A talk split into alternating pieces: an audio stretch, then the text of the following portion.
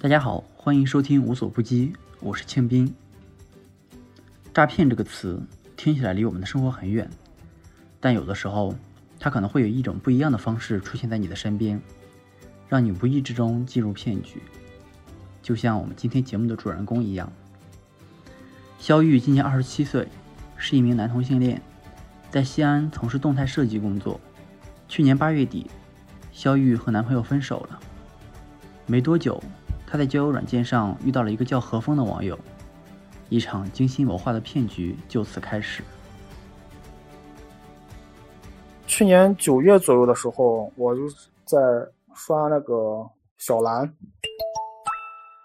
在刷到他，然后那个骗子他主动给我打招呼，打招呼之后给我发了发了他的照片，他给我发的那个照片不是一个很帅的人，也不是一个很丑的人，就是一个很大众化的一个。就是和很多人一发照片发的，就是那种故意在显摆自己的生活的那种，完全不一样。他还跟我说他在西安西安工作，他当时是在西安的长安区的一个地方在工作，都是主动自我介绍的这种，不像就是正常的人去查户口、挤牙膏再去问。刚开始我就觉得他可能 算是那种有诚意的人吧，但哎，没想到他是个骗子。在交友软件上交换了照片，聊了几句之后，何峰说想加肖玉的 QQ。加了 QQ 之后，他就是每天每天对你那种嘘寒问暖，然后对你说点什么土味情话呀，然后给你搞暧昧呀之类的，特别特别的那种关心你，知道吧？因为我当时和那个上上一任分分手不久，然后心情比较失落，然后这个骗子这这种做法刚好打到我心里面了。然后我就对他的好感就慢慢的好起来了。当时他很吸引我的一个地方，我觉得他就是比较踏实吧。至于怎么看出他踏实的，我也我也搞不明白了。就是当时我对他的印象就感觉这个人比较踏实，感觉好像就是要是自己要找的那种人。那段时间，肖玉对何峰的好感与日俱增。工作忙时，他看到别人发来信息后会暂时放着。工作后再回复，但何峰的他总是及时回复。他们每天都语音聊天，聊今天干了什么，有什么不开心的事情之类的，也要了对方的电话。有时晚上睡前，何峰会给肖玉打电话。如此谈了两个星期的情之后，何峰开始跟肖玉谈钱。大概的聊了有两个星期左右吧，他就给开开始规划，就是。就是我们以后的生活要赚钱呀，然后要是风风光光的给父母出轨呀，然后因为自己手里面有钱了之后，给父母出轨那个才才会有底气，然后让父母知道你有自己能生存下去的能力。然后他做的这方这些方面做的真的是全都打到我心里面了。然后他就说他正常的职业他是一个策划，因为我是做动态设计的，我也大概知道策划大概是什么内容。我跟他聊天的时候。我也问过他，我问他，他也全都知道，我也就慢慢的打消这个念头了。然后他说他是策划，但是他平时自己也是在搞一点小投资，然后问你要不要搞点小投资赚一点小钱，然后就是就说赚点零花钱之类的，存起来，然后供以后使用啊，或者是买点小礼物呀之类的。他说投资的时候，我也犹豫了一下，因为之前。布鲁地上有很多这种人，你知道吧？一上来的时候，他就给你发很多需要搞投资呀、什么玩彩票呀之类的，就是很多人都知道这个骗子。我也想他是不是也是个骗子？然后我就是在跟他打太极，我也不理他。他然后他每次跟我说的时候，我就故意扯开话题，不去谈这个事儿。你每次跟他扯开话题的时候，他就不说话了，然后过一会儿他再跟你说话，然后每天就这样。在九月月底的时候，我是终于忍不住了。一方面，我也是在我看来，他可能就是确实是想让我赚钱吧。哎，现在想起这个想法，可真是真真是傻。我当时九月底的时候，手头稍微有点紧，因为我去年去年辞职了，然后再和我一个朋友一起在干干活，算是个自由设计师的那种状态。然后去年的时候有个项目没给我结结钱，手头确实有点紧。他又再给我提到这个事儿，我说算了吧，试一下吧。这一试真的是试坏了，差点把我试死了。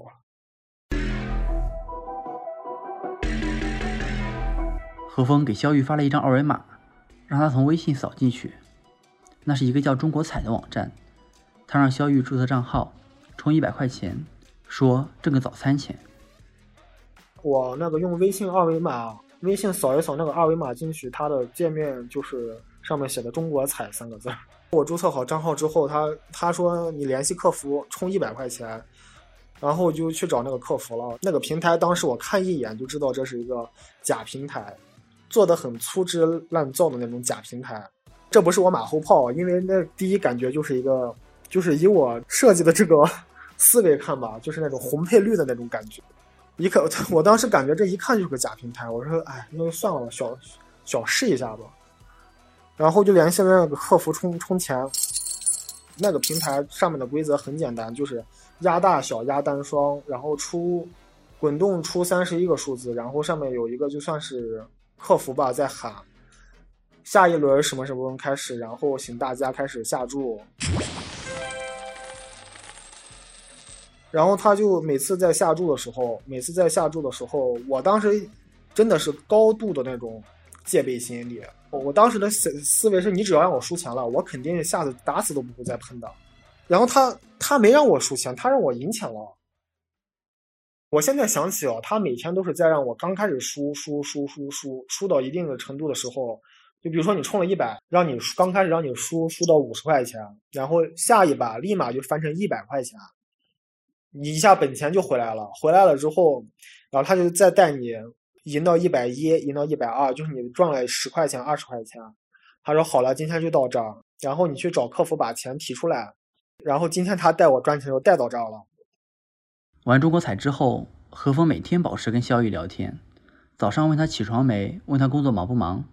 每天睡觉前让肖玉充一百到两百块钱，肖玉每次也都可以赢百分之十到百分之二十，也能提现成功。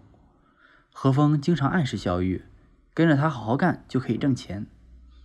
这个时候临近国庆，何峰开始约肖玉出来见面。他看我开始投资的时候，开始入他的套的时候，他就说要跟我见面，然后我说我国庆要回家。可能六号七号去见你吧。他说六号七号时间有点太短了。他说：“你看我都带你赚钱了，你就这样报答我吗？”然后又发了一个那种坏笑的表情包。我也大概可能就知道要干啥了吧。我就说我尽量多陪你几天吧。最后他们约在了十月四号见面。十月一号的时候，他说带你玩点大的，然后他让我充一千块钱。我说一千块钱。有点太多了，我们就小打小闹一下，继就继续小打小闹一下就行了吧。然后他就他就不愿意，然后我还主动进去，我就说我充了两百块钱，然后咱们开始吧。就你怎么发消息，他就开他就开始不跟你说话。然后我就说我充了一千块钱，他才开始跟你说话了。十月二号的时候，他说想不想玩点大的？我说多大的？他说你充一万进去试试。我说我没那么多钱。他说那你有借呗吗？我说有呀，他问我借呗多少钱？我说借呗有五万，我其实借呗有十万块钱，我能提我能提出来十万块钱，我就给他说我有五万块钱。他那你把五万块钱全提出来充进去试试。我说我不想我不想喷这个东西，我说这是高利贷，我不想喷它。然后他就开始给我打电话，就开始安慰我，我每天都我我在让你赚钱，你也没让你赔钱，你你放心，你相信我的实力。我说五万块钱真的太多了，我我不想充。他说那你充一万吧。肯定会让你赢回来的，然后我就充，我就充了一万块钱进去。最后肖玉充了一万块钱，也从中赢了两千块，但是这只是疯狂诈骗的前奏。他过了一会儿又来找我，他说：“看我没我没骗你吧？确实，我我又让你赚钱了吧？你看你一次赚了两两千块钱。他有没有？他说你就没有什么想买的东西吗？”我就给他说了，我想买个正版软件，因为我用的这个专业软件，正版的需要三万块钱。我确实是想买买下这个正版软件，一方面是支持支持一下这个软件，另一方面就是因为 盗版软件确实有各种各样的问题。然后他说没事我来我来给你把这个钱给你赚回来。然后他就让我开始充一万，充两万，然后充三万，充到五万。充到五万的时候。客服跟肖玉说，给他参加了充五万送五万的活动，而且不能退出，否则就不能取回五万块钱的本金。肖玉试了一下，确实取不出他的五万块钱了。啊，然后我就去问客服，怎么样才能取出来这个钱？他说充五万送送五万，就是十万块钱。然后你得要做十万块钱的流水，就是在那个平台上做十万块钱的流水。就是这个他的这个流水的意思，就是你不管你在这个平台上是输钱还是赢钱，总共加起来有十万块钱就行了。然后他还会再送你五万块钱，也就是十五万。然后我就我当时就已经真的真的已经慌了，我就把客服跟我的聊天记录截了截屏截了下来，我发给他了。他说没事儿我之前也参加过这个活动，是充是那个充了十万块钱，他确实送了我十五万，就充十万送十万，然后再他再奖励你了五万。我当时我就觉得我已经上套了，我就在想我怎么赶快把这五万块钱提出来。唉，真是不堪回首的记忆。十月二号晚上的时候，我那五万块钱已经取不出来了，然后我就给何峰说：“他别担心，我我明天帮你做流水。”然后到十月三号了，我就怀了一怀了一个不不眠夜，真的是不眠夜，很不安的就睡觉睡觉了。十月三号，他也不早上联系我了，中午开始联系我，跟我说：“我来帮你做分吧，赶快帮你把这个钱取出来啊。”然后就是还是在他的带领下，他说压，他说压多少，然后我就压多少，跟着他的操作，然后把这个分数做够了。做够流水之后，肖玉发现他还是取不出那五万块钱本金，他去联系客服，结果客服说自动给他参加另一个活动，需要做够五十万的流水才能把钱取出来。我当时真的就已经慌的不行了。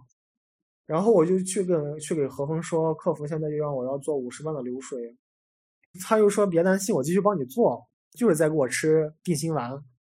然后我也就我已经心很慌了，哇天哪，这五十万对于我家来说真是，对于我家来说都是一笔天文数字了。我说我父母一存了一辈子钱都存不了这么多钱。何峰就说我帮你做，然后他他他去帮我凑点钱，然后我自己再去凑点钱，然后他再帮我做点账。然后把这五十万做够，然后他又跟我说，他也参加这个活动了。他说参参加的是十万块钱的活动，送了他十五万。我就想起这个事儿了，我说，那你当时不是挣了那么多钱，那你把你的钱给我借掉呗。然后他确实是给我借了，他借了我三万块钱，他没给我打现金，他这样给我借的，因为他那个上那个平台充钱的时候。你要发一张截图，然后要给你要就是有一个转账凭证，然后客服才会给你上分。然后他就给我发一张截图，我看了一下，是他看了一下是一个身份是那个银行账号，然后对面也是一个那个就是他们那个平台的一个账号，我就把这图发给客服了，客服然后就给我把分数上上上进去了，然后他给我借了就这种借，他刚开始给我借了一万，就是总共加起来有五万吧。然后我说我已经没钱了。我说我已经把我的积蓄已经全部搭进去了，我也把那个什么搭，我也把我的那个支付宝借呗已经搭进去了。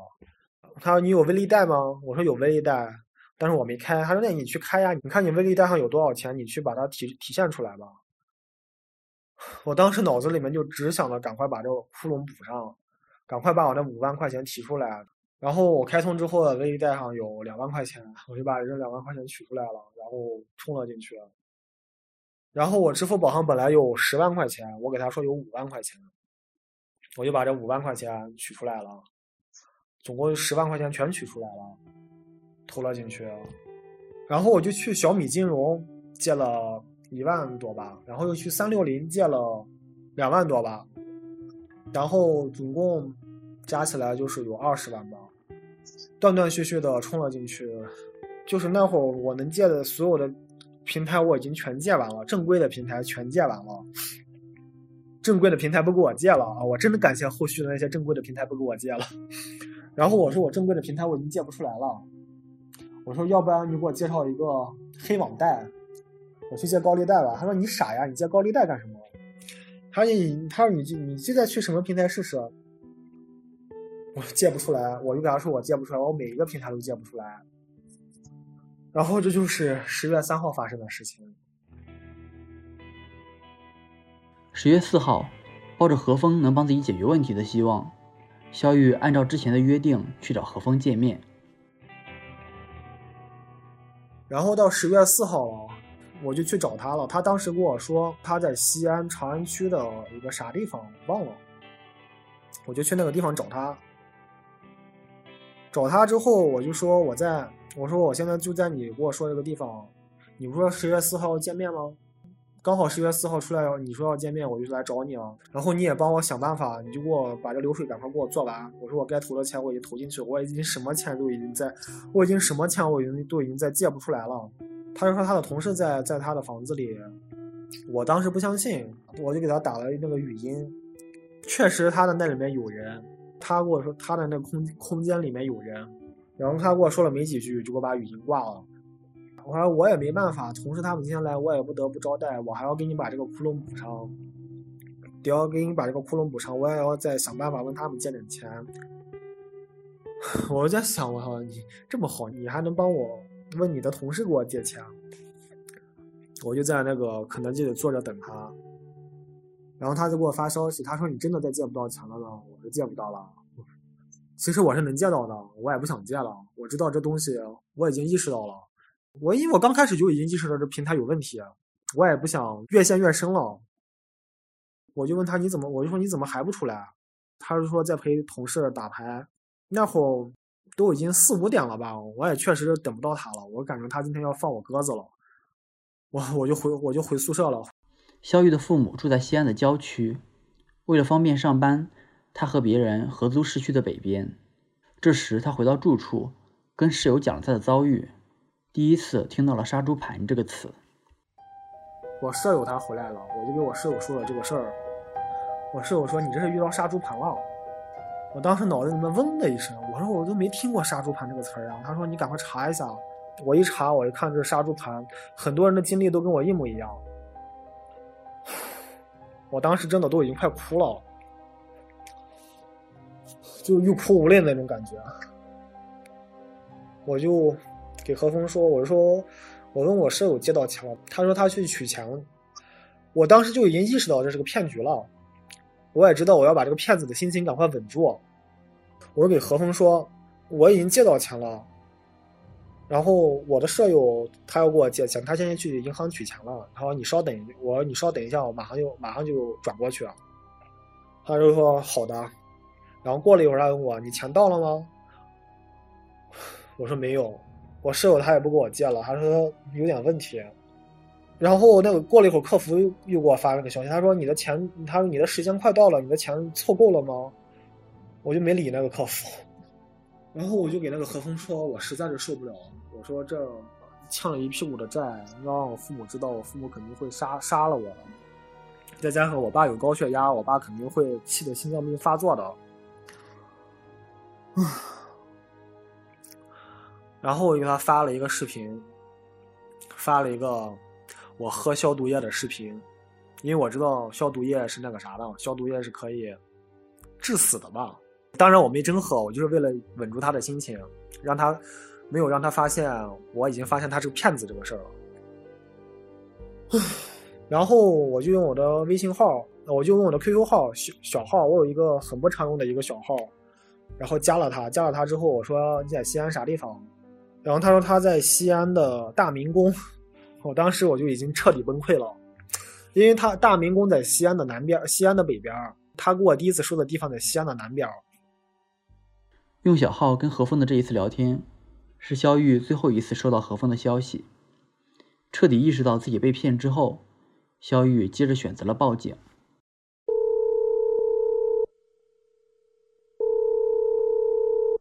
报警了之后，接警的是就是附近的附近管辖的派出所，然后一个女民警听了我的描述之后，她说：“你这是网络赌博，你这不能报警的。”报警之后我们也不受理，她说：“你这明确是网络赌博。” 然后我说我这不是网络赌博呀，我这是那个啥呀，我这是上当受骗了呀。我就算是网络赌博，我这是被诱赌的呀。然后那我们管不了，然后把电话挂了。电话挂了之后，我又打幺幺零，又是个接警中心，我又给接警中心又说了一遍这个事儿。然后又是那个女警察给我回的电话，她就很不耐烦的。然后我们舍友他又把电话抢过去了，他就说这是杀猪盘，啊不知道的话你自己去，你自己去网网络查一下去啊。他说：“那我们出出个民警去你那儿了解一下情况吧。”然后过了一会儿，一个民警给我打电话了。那个民警听了我的描述之后，然后他也不来，然后问我第一次转账的地方在哪。我第一次转账的地方，我当时脑子里面已经慌了，记不清第一次转账的地方到底在哪里。我就说了个我工作室的地点，我工作室的那个地方属于另外一个派出所，然后就去另外一个派出所，我就去那个派出所报警去了。报警去了之后，然后那个接警的小警察一脸不耐烦。他让我说了一遍经过，他他给他的管他的一个管他的一个人吧，他说哥，我这有个接警的，他说这是网络诈骗吧，一个男的被被异性骗了，我说被同性骗了，然后那个警察就一脸那个吃惊的表情看着我，呃哥你来一下这吧，这情况有点棘手，然后过了一会儿来了一个跟我年纪差不多的一个警察。听完我的描述之后，还是你这是网络赌博，不要报警。报警之后对你也没啥好处，然后你会坐牢的。我就说，坐牢就坐牢呀，那你给我立个案呀。然后他就不立案，也没有明确的不立案，就是推推搡搡的不立案，不想接。然后他说你这还是同性恋，那你打算以后咋办？我说那打光棍吧，还能咋办呀？然后他又。笑嘻嘻的那种表情，就不说我是同性恋这个话题了，他就说你你这是网络赌博，你赌博之后，你这要记记录档案的，会对你以后的事业有影响的，然后对你，如果你以后结婚了，然后会跟你一辈子的。然后他说你这还有转账最多的地方，我转账最多的地方在我家呢。我那那那你去你家报警吧。就这样，小雨又一次被民警踢皮球，从第一次转账的地方。到了转账次数最多的地方，也就是父母住处附近的派出所报警。然后那会儿是晚上的九点十点多左右吧，我就回我就和我舍友回到房子里了，我就给我父母打了个电话，给我父母打了电话，我说能不能陪我去报警？我妈说咋回事儿？我说我被人被人骗了，我说我网恋被人骗了，我也没敢，我就没敢直接跟他们说这个事儿。我说我网恋被人骗了，我骗了多少钱？我骗了好多钱。我妈说多少钱？我说好多钱。然后我妈就把电话挂了，挂了。过了一会儿，我爸给我把把电话打完，咋回事儿？我就跟我爸说了，我网恋被骗了，然后你赶快回来。然后我就回去了。肖玉之前就想跟父母出柜。幻想那会是一个怎样的场景？怎么样才能减少父母的压力？但是没有让他想到的是，他的出柜方式是告诉父母：“我被一个同性给骗了。”回去之后，我妈就已经睡觉了。我妈其实没，我知道我妈的脾气，我知道我妈就表面睡觉了，她但她没睡，她在房子里面躺着，应该躺着流泪了吧？然后回去了之后。我就跟我爸把这个事儿详细的事儿跟我爸说了，啊，我当时真的特别特别特别特别害怕，我把高血压犯了，哎，每次都说到这儿就控制不住自己了，嗯，然后我就给我爸把所有的事情详细的已经经过就说了，我就说我是同性恋，然后被一个网络骗子骗了，然后骗了多少钱，然后我爸又在抽烟。抽烟，然后骂我说：“你这是聪明反被聪明误了呗？平时看你那么机灵的，这怎么一下子被骗了？还骗了那么多的钱，这咋办呢？”啊，然后我就去报警了呗，我就让我爸陪着我去报警了，就骂了我一路。这这以后咋办呢？碰上这么件一件事儿，养了一个这么不争气的孩子，还是个同性恋，哎。就一直在骂我，然后到警察局的时候，值班的警察，然后看他也处理不了这个事儿，然后又叫了一个民警，然后那个民警半夜里面被叫叫来，叫来之后听了我说了，他说你明天再来报警吧，明天就准备一个报案材料，然后明天再来报警，然后然后就跟我爸说了，他说你这个事儿你就当钱打了水漂了吧，这是肯定是追不回来的。我爸说：“那肯定嘛，这肯定是追不回来的嘛。”然后，然后那警察说，就安慰我爸，他说：“你这孩子是个同性恋啊，心理有问题呢，赶快去治疗一下去。”我就把那警察骂了一顿。我说，同性恋这个早就已经不是精精神病精神病了。我爸看我跟那警察骂起来了，然后就把我赶快叫走。然后十月五号的晚上，我妈就把我骂了一顿。我感觉我妈意识到我是个同性恋了，因为我跟我我妈之前跟我聊过这个话题，而且她说你以后千万别找男的，因为我之前刷公众号的时候，我妈看在旁边看我手机那种关注的那个同志之声，我妈就说这同志之声是咋回事儿？我说没啥呀，就是个公众号呀。然后你敢不敢点开让我看一下？我说这有啥可点的？因为我知我妈知道同志就是同性恋的代名词。啊你不是同性恋吧？我说不是，不是，不是，真的不是。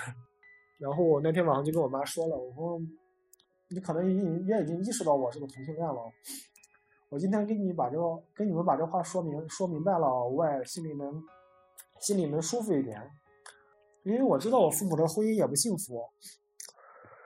我就说你跟我爸跟了一辈子，你看要不是因为我，你俩也早就离婚了。我我反正以后不想让我这这样的生活。我宁可我就是宁可单着，我也不想跟一个我不喜欢的人在一起生活。我爸就说：“我跟你爸吵架那种鸡毛蒜皮的事儿，能跟你这事儿相比吗？”然后我也知道我妈在气头上，不能故意不能给家里面造成了一个这么大的负担，再不能就是怼他们这个事儿。然后我就不说话了。然后我妈就两个月没理我，我爸就去借钱。把他的养老钱拿出来，然后我把钱还了，在各个平台上还了。然后中间还发生了一件事，我不知道，是后来我才知道的。我发生就是我发生这个事儿之后，我妈是一个特别爱美的人，然后那一天晚上她梳头发，出现斑秃了，大片大片的头发掉了，手掌大的一片头发直接掉了。啊，我我就特别对不起我，我就觉得特别对对不起我们家人。这个事是我是后来才知道的。唉，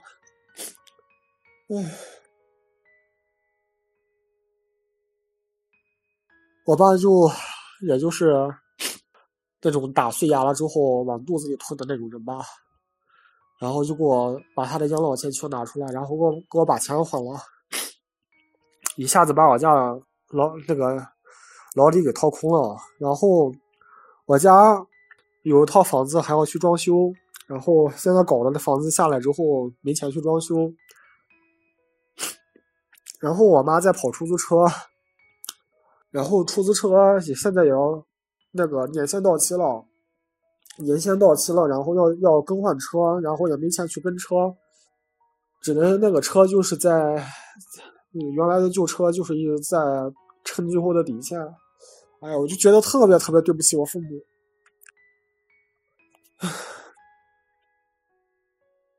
除了因为给父母造成经济负担和心理压力而愧疚，肖玉还要面对妈妈对自己同性恋身份的不接受。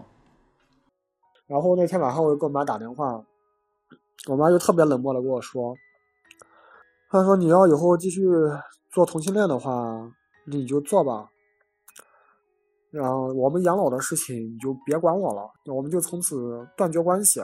反正给反正给你买买了一套房子，那房子在你名下写着呢。我们的 财产你也什么都别想得到。我俩死了，你也就你也就再别你也就再别联联系我俩了。我俩死活跟你没关系啊。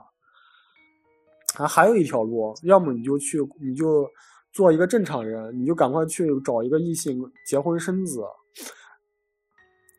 然后，当时我妈电话里就问我：“你选择哪条路呢？” 我当时没办法呀，我就说：“那我就选二嘛，那还能咋办呀？那肯定。”我就说：“那我那我就听你话嘛，结结婚生子嘛。”那好，那那行，那我们还继续，就是我们继续是母子。虽然撂了狠话，但肖玉的妈妈心里也知道他的心情。几个月之后，妈妈又以更缓和的态度跟肖玉聊了一次。然后过年的时候，我妈跟我说：“我我妈她也没有明说，但是我知道她说是咋回事儿。我知道我妈说的是咋回事儿。我妈就说：我也不是非得要逼你去结婚，我就是怕你以后太孤单了，找一个你喜欢的人跟你在一起。你说我我你说我跟你爸去世，我跟你爸去世以后你咋办呢？嗯，我就没说话。唉，然后现在就是父母也对我也不逼婚，也不逼我去找对象，跟以前一样，感觉这就是一个，唉，咋说呢？就是父母都知道这个事儿，不不去捅破，你只要不要干过分的事儿，你只要只要不要去提这个，不要刻意去提这个事儿，父母就是父母就是睁一只眼闭一只眼这种感觉。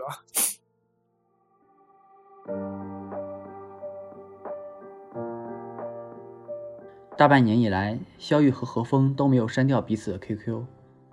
自从肖玉给何峰发了喝消毒液的视频，他在 QQ 的状态长期隐身，营造自己已经死了的假象。后来，每当肖玉看到杀猪盘的新闻，他都会用第三人称的口吻发给何峰。警察也立了案，把这个事件定性为电信诈骗，但是一直没有什么新的进展。今年。肖玉回到了之前辞职的公司上班，努力工作，想把父母帮他还的那些钱再还给父母。一场疯狂的诈骗之后，生活还在继续。感谢收听本期的无所不击。本期节目由李昂和 Ivan 策划采访，我和李昂译师剪辑制作，哲宇和王穗进行后期的文稿整理。如果你喜欢我们的节目，欢迎在各大泛用型播客客户端搜索订阅我们的节目。你也可以添加微信“无所不击小助手”的全拼，加入我们的听众群，和我们进行更多互动。我们下期节目再见。